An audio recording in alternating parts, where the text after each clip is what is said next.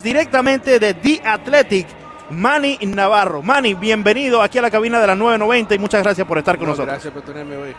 Definitivamente, Manny, hoy quería, eh, te contacté para que vinieras a la, a la- a- a la antesala del juego, porque creo que es muy importante que hablemos de la actualidad del equipo, que definitivamente el récord ya lo dicta, no ha estado muy bien en esta temporada y nadie conoce mejor de la- lo, lo de adentro, lo que bien está pasando en la Universidad de Miami, que tú, Manny, quien has estado cubriendo el equipo por ya bastante tiempo. ¿Cuál ha sido eh, la clave para que los huracanes de la Universidad de Miami, o cuál sería la clave para que la Universidad de Miami pueda poner en el pasado lo que, lo que ya, eh, valga la redundancia, ya pasó eh, en esta temporada y mirar hacia el futuro dentro de esta misma campaña para mejorar? Bueno, primeramente empiece con la- el lado de la defensiva. Para mí, para mí, lo que ha visto est- este año, los tres juegos que han perdido, Sí, son los mismos problemas en la, en la- en la defensiva. Eh, el secondary, cada vez hay, hay una jugada grande que, que no hacen. claro. Eh, para mí, Manny Díaz tirándose arriba de ese problema esta semana, diciendo que va eh, estar eh, trabajando con la defensiva más. Y, eh, y yo no sé si va a llamar lo, lo- jugada hoy Sí, o no. vi, vi que le preguntaste durante esta Sí, semana, ¿no? Y- me, no me dio. Sí, sí, y lo vamos a escuchar más adelante porque tenemos los audios de Manny Díaz y Manny Díaz prácticamente te obvió la pregunta diciéndote Sí. no hablamos de eso públicamente, ¿no? De manera pública. Pero la, la the fact que él está trabajando con la defensiva esta semana, para mí, este juego tiene que ser un juego que la defensiva juega de verdad del, del- del- del estilo que cuando jugaba por él Claro, el año pasado. claro. Y yo sé que hay, hay cambio, hay, hay unos jóvenes en el secondary, hay eh, algunos que, que- que no estaban jugando el año pasado, pero para mí, Shaq Quarterman, Michael Pinkney, esos dos, ellos son los seniors, los leaders Sí. de esta defensiva. Si ellos no juegan bien hoy, y es la misma cosa que hemos visto, Claro. para mí, quizás la temporada ya, Fíjate, ya los problemas van, van a, van a ser mayor. Claro. Ajá. Fíjate, fíjate que habla sobre eh, Shaq Corman y Michael Pinney, quienes son los líderes de la defensa, claramente, por, por ser lo- los veteranos del equipo, ¿no? Pero el líder en derrumbes con 34, claro, está que Shaq Corman tiene 32, es Gervin Hall Jr., Sí, que ha tomado un muy buen eh, papel dentro de la defensa de los huracanes este año también, ¿no, Manny? sí, eh, él ha tenido sus momentos que ha jugado muy bien. Claro. Para mí, eh, lo que yo quiero ver más es más comu- eh, comunicación con, con la con el secondary. Para Ok. mí, cuando yo lo miro, ha- hay veces cuando yo no veo que él está diciendo al, al, al que está jugando con él, a cualquiera, a Mari Carter. El que o viene, el que está en la rotación. eh, claro. no está hablando con él suficiente. Claro, decirle lo que vio, qué es lo que puede esperar cuando le toque a él estar allá Y eso, eh, y eso fue lo que ha- han perdido Claro. cuando Jaquan Johnson y Sheldrick Redwine se fueron, ¿no? porque Definitivamente. e- ese fue el trabajo de ellos. Claro. Y para mí, yo quiero ver más leadership de Gervin Hall. Yo quiero ver que él está hablando más con, lo- con lo, eh, los teammates. Sí, con los que vienen después, con los que están en la rotación con Teammates. cierto descanso, que claramente no están viendo lo que él está viendo de, de la ofensiva del equipo contrario, ¿no? Eh, hay que hablar ciertamente de Jaren Williams, quien ha sufrido la lesión. El equipo mm, de manera oficial no ha dicho qué es lo que le pasó, pero eh, depende, de- nos dejamos llevar por lo que reportó y es bien en el juego anterior contra Virginia Tech, que él salió del juego debido a una lesión en el hombro, que se la chequearon en los vestuarios. ¿Qué sabe sobre la lesión de Jaren Williams? La misma cosa. Sí. Le- es lo, que, lo que me han dicho esta semana cuando llamé a, a amigos y gente que conocen a Jaren, Sí, que fue no, no fue el, el último juego, fue el juego contra Central Michigan, ok.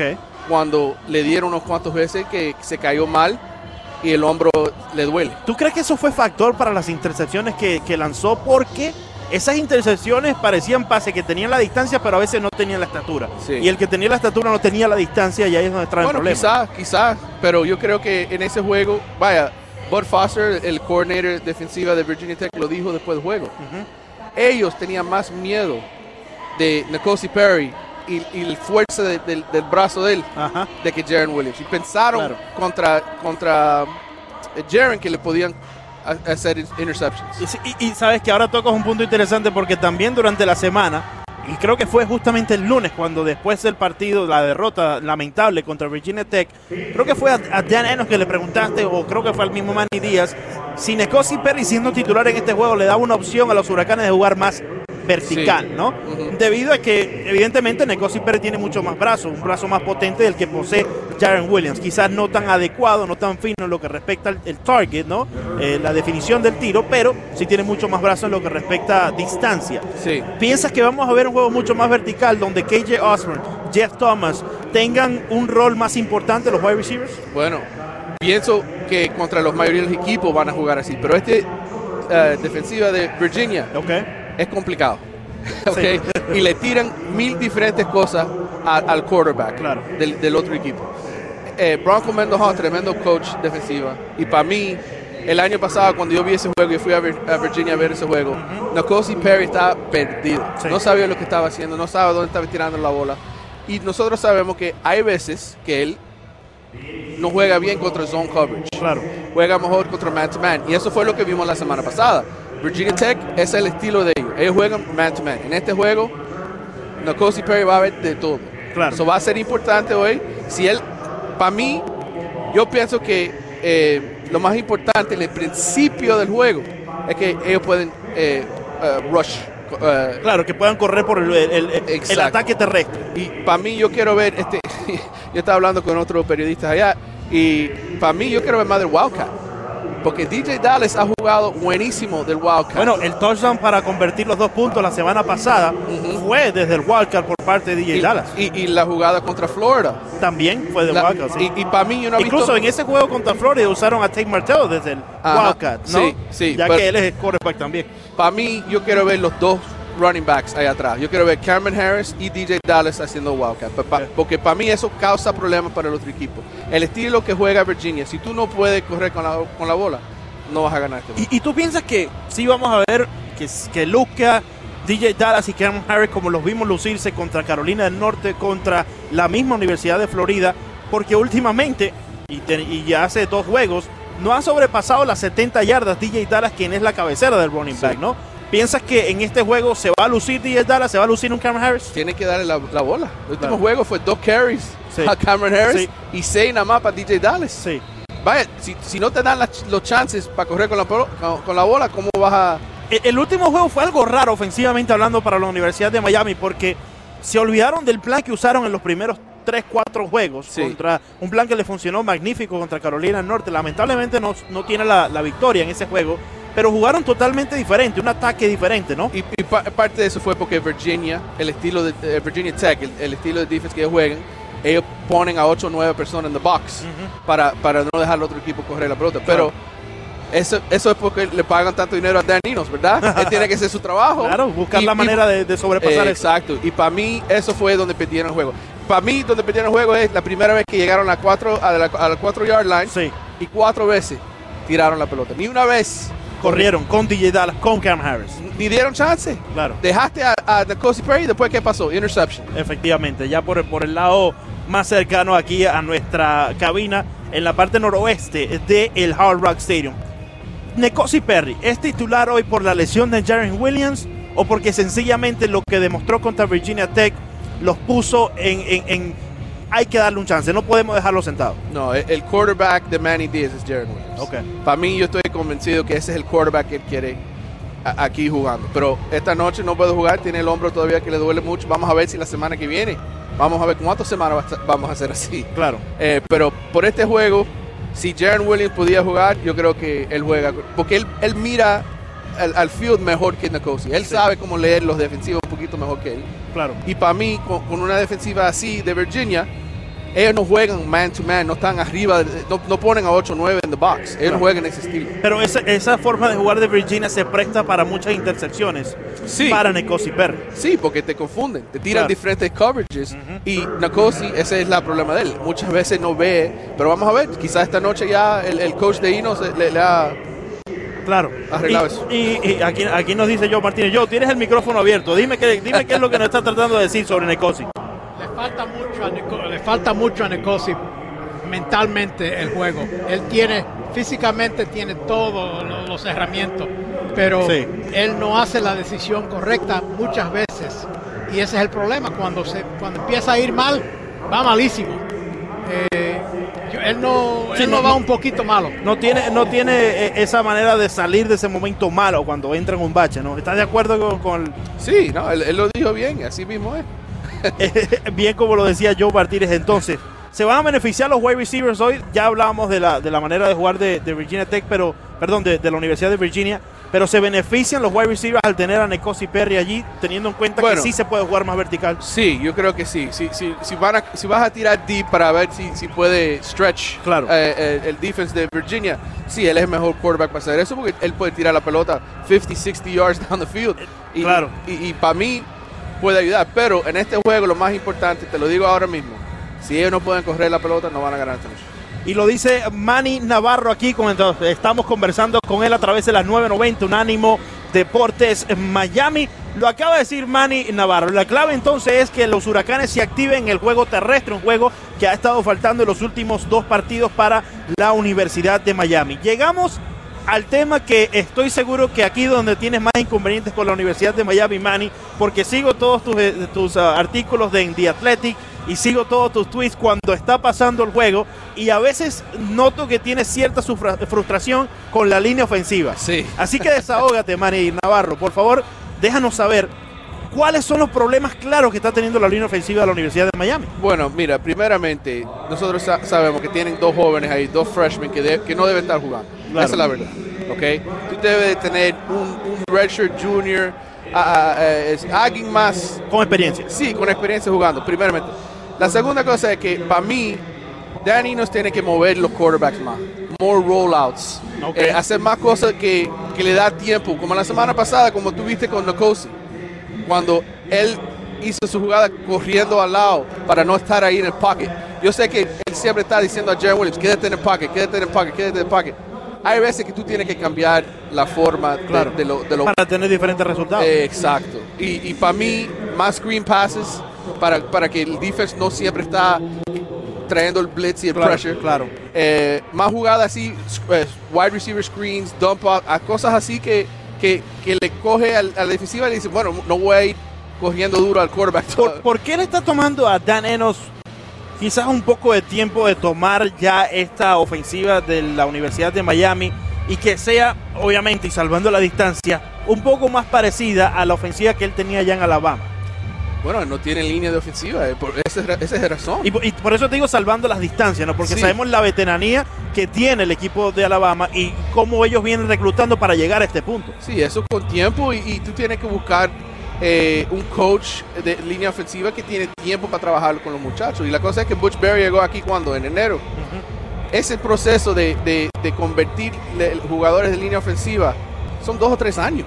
Tienen Claro. que ponerle peso arriba, tienen que quitarle Claro. cultura, cualquier cosa que tienen que hacer, cambiarse físicamente eh, y después enseñarle cómo mirar a la defensiva y quién viene. To read the blitz, a ver dónde, de dónde. Sí, le- leer el ataque, leer el y, ataque. y- y hay muchos ahí que en los últimos dos o tres años no han jugado. El único ahí que, que ha jugado mucho es Navon Donaldson. Correcto. Y él mismo hace sus errores. Y, y- exacto. Y muchas veces para mí lo que veo a mí es effort con Navon Donaldson. Hay jugadas que no juega. Sí. Que, que él se pone ahí y se pone las manos dos o tres segundos y ya. Pero he keeps up on the play. Eh, se, eh, se- se rinde muy rápido en la jugada, ¿no? Eh, y para mí, eso es lo que no saben estos muchachos. Si tú vas a lleg- llegar a la liga del, del NFL, si tú pones eso en tape cada semana, Ujú. dos o tres jugadas que tú no estás jugando, nadie te va a uh, Sí, buscar. nadie, nadie te va a buscar cuando llegue el momento, de- más que todo en el 2020. Zion Nelson, eh, uno de esos mm, jugadores de primer año que está siendo titular para la Universidad de Miami y viéndolo tan cerca, a veces quizás tiene el mismo problema de Navon Donaldson, que se entrega muy rápido al rival. Cuando el rival lo empuja dos o tres veces, ya él se rinde en la jugada. Sí. Y ahí es cuando lo tumban y le da el paso libre para derrumbar a Necosi Perry, al quarterback, Jaren Williams, quien sea que está ahí. Lo hemos visto bastante, sea quien sea el quarterback, desde el punto titular. ¿Qué tenemos esperanza que Zion Nelson sea uno de estos jugadores que tome la experiencia que está agarrando en estos momentos? Sí, yo, yo pienso que en dos o tres años Zion Nelson ya vamos a ver un, un- un jugador que está preparado a jugar en este, en este, en esta liga. Sí, Por ahora, cuando vaya, el ACC siempre ha tenido really good pass rush. ok. Entonces, hay muchos juegos que él, él va contra alguien que un senior, junior, que ya sabe el juego mucho mejor que él. Ujú. Y recuérdate algo, este muchacho empezó a jugar la línea ofensiva en high school, yo creo, en sophomore year. Ya un poco tarde. Y, y él no jugaba, él, él- él antes jugaba el, el violín. él no estaba jugando deporte. Sí, sí, sí. Entonces, para mí, la experiencia de él no es como los otros muchachos que han jugado fútbol desde los 5 o 6 años. Claro. Él empezó tarde y vaya, cuando llegó el año eh, en, en enero, 240 libras. Pero ¿es lo correcto tenerlo eh, a Zion Nelson en estos momentos como titular? Para mí, yo, yo cambio y pongo a DJ Stay, Scaife de ese lado. Porque para mí él Que es- ya lo han cambiado varias veces Sí, alrededor de la pero, línea ofensiva. Pero yo creo que Manny se, ha- se ha puesto de, de la forma que él es el left tackle y quiero dejarlo ahí. Tal como tiene la misma mentalidad con Jaren Williams. Él es mi quarterback y me voy a mantener Eh, con él. exacto. Pero vamos a ver si pierdan hoy este juego Sí. y se ponen las cosas feas. Vamos a ver. Para mí tiene que ser cambio de alguna manera. No puedes quedarte en la misma. Si, el- si, ese- si pierden este juego, Manny, yo creo que tienen que tirar todo contra la pared a ver lo que se queda ahí. Eh, Igualmente. tienen que hacer lo que puedan hacer para el futuro y olvidarse de este año. Pero si ganan este juego, todavía tienen chance, aunque sea pequeño, de estar al fin de año en un bowl bastante importante. Porque ir a Nueva York a que nos cobren 40 dólares por un hot dog y, eh, y cuando no podemos caminar en la calle y eso no vale la pena. O ir a El Paso, aunque la gente ahí se porta muy muy bien con uno, para ir a El Paso cuando llegamos está a 90 grados y cuando salimos está no- la nieve. nieve. Eh, yo no quiero ir otra vez, me- me gustan la gente, son, son bella gente, pero no quiero volver allá. Se refiere. Yo también. A mí no me gusta el frío. Se, se refiere Joe Martínez a las posibilidades de, de juegos de bowl, bowl games para la Universidad de Miami. Si es quien ganan este partido, deberían correr con esa oportunidad, con esa posibilidad, Manny. Sí, yo- lo más importante para mí es el recruiting. Porque Manny Díaz todavía está tratando de buscarse lo- lo- los jugadores que él quiere para este sistema. Claro, claro. Y si ellos empiezan a perder juegos, pierdan 5, 6, 7, 8 juegos, Sí. el recruiting class se va, bye bye. Nos queda poco tiempo, pero no quiero que te vayas antes sin comentarnos acerca del regreso de Bobo Baldwin y también Lorenzo Lingard, que lo vimos casi camuflajeado en el equipo especial en el juego pasado contra Virginia Tech. ¿Cómo los ves? Más que todo Bobo Baldwin, quien tuvo un juego bastante bueno para ser el primero con la Universidad de Miami. Sí, para mí él tiene que jugar más, él tiene más oportunidad. Yo sé que había una jugada que él, que él fue a, a- a to get the receiver que estaba corriendo para adentro Sí. y le cogieron por el shoulder y le, le fue por atrás y le co- cogió la pelota como 60, 65 yards, Sí. algo así, una jugada grande. Cinco yardas, sí. Ah, pero para mí él tiene mucho talento y tú lo, tú lo puedes ver. Él tiene talento. La cosa es que está, se está tirando en el medio de la temporada. No, está, no, no, no tuvo chance de verdad Claro, claro. eh, practicar con el equipo. Y, y tener- no ha tenido por las lesiones. no, so, ti- tiene que coger tiempo con él, pero yo creo que es un- él es un talento. Sobre Lorenzo Lingard, esa es un- un una situación para mí muy difícil, porque yo sé que Manny Díaz tiene a DJ Dallas, tiene a Cameron Harris, pero hoy en día los muchachos no quieren esperar para jugar. Sí. Y ese muchacho, yo sé que Manny Díaz dijo que yo tuvo una conversación muy bien Sí. con él y yara, yara, yara. Para mí vamos a ver lo que pasa en enero. Porque ese muchacho quiere jugar. Y si no lo van a jugar, él tiene mucha gen- gente alrededor que le va a decir, vete a otra escuela. Como también quiere jugar Tate Martell. Igualmente. Como también Ajá. quiere jugar Tate Martell. ¿Hay algún peligro de que Tate Martell decida, ¿sabes qué? Yo quiero jugar, dame otro chance en mí. alguna otra parte, como ya lo hizo? Sí.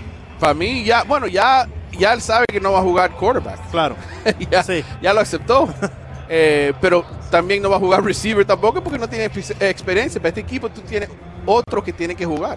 En, ya para finalizar, dame tus expectativas para el resto de esta campaña 2019 y luego las expectativas para el juego de hoy ante la Universidad de Virginia, que están rankeados número 20 en la nación. Este es el, el juego más importante de temporada. Y yo lo pensé antes de que empezó la temporada. Este juego.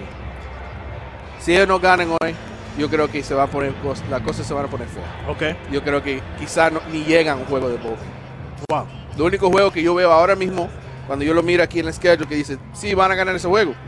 FIU y Georgia Tech. En el Marlins Park, peligra. Joe Martínez dice que no hay para Marlins Park, pero ya sabemos. a- No pongo pie en ese sitio. Y entonces, para, para, para esta eh, campaña 2019, el resto, ¿qué, ¿qué se espera? ¿Cuáles son las expectativas? Bueno, yo pienso que Virginia va a ganar hoy. E- Ellos, ellos van entrando con una semana extra de preparación. Y además, yo creo que la defensiva va a causar problemas para Nicosi Perry esta noche. Y si los huracanes no pueden correr la pelota, no van a tener chance. Manny Navarro con nosotros. Muchas gracias por estar aquí en la cabina de las 990 Unánimo Deportes Miami. Y te pregunto ya al final, ¿hay o no hay New Miami? ¿El nuevo Miami existe o no existe? No ha llegado todavía. Estamos esperando. Lo estamos esperando y ojalá no, no, no anden la guau en reversa, ¿no?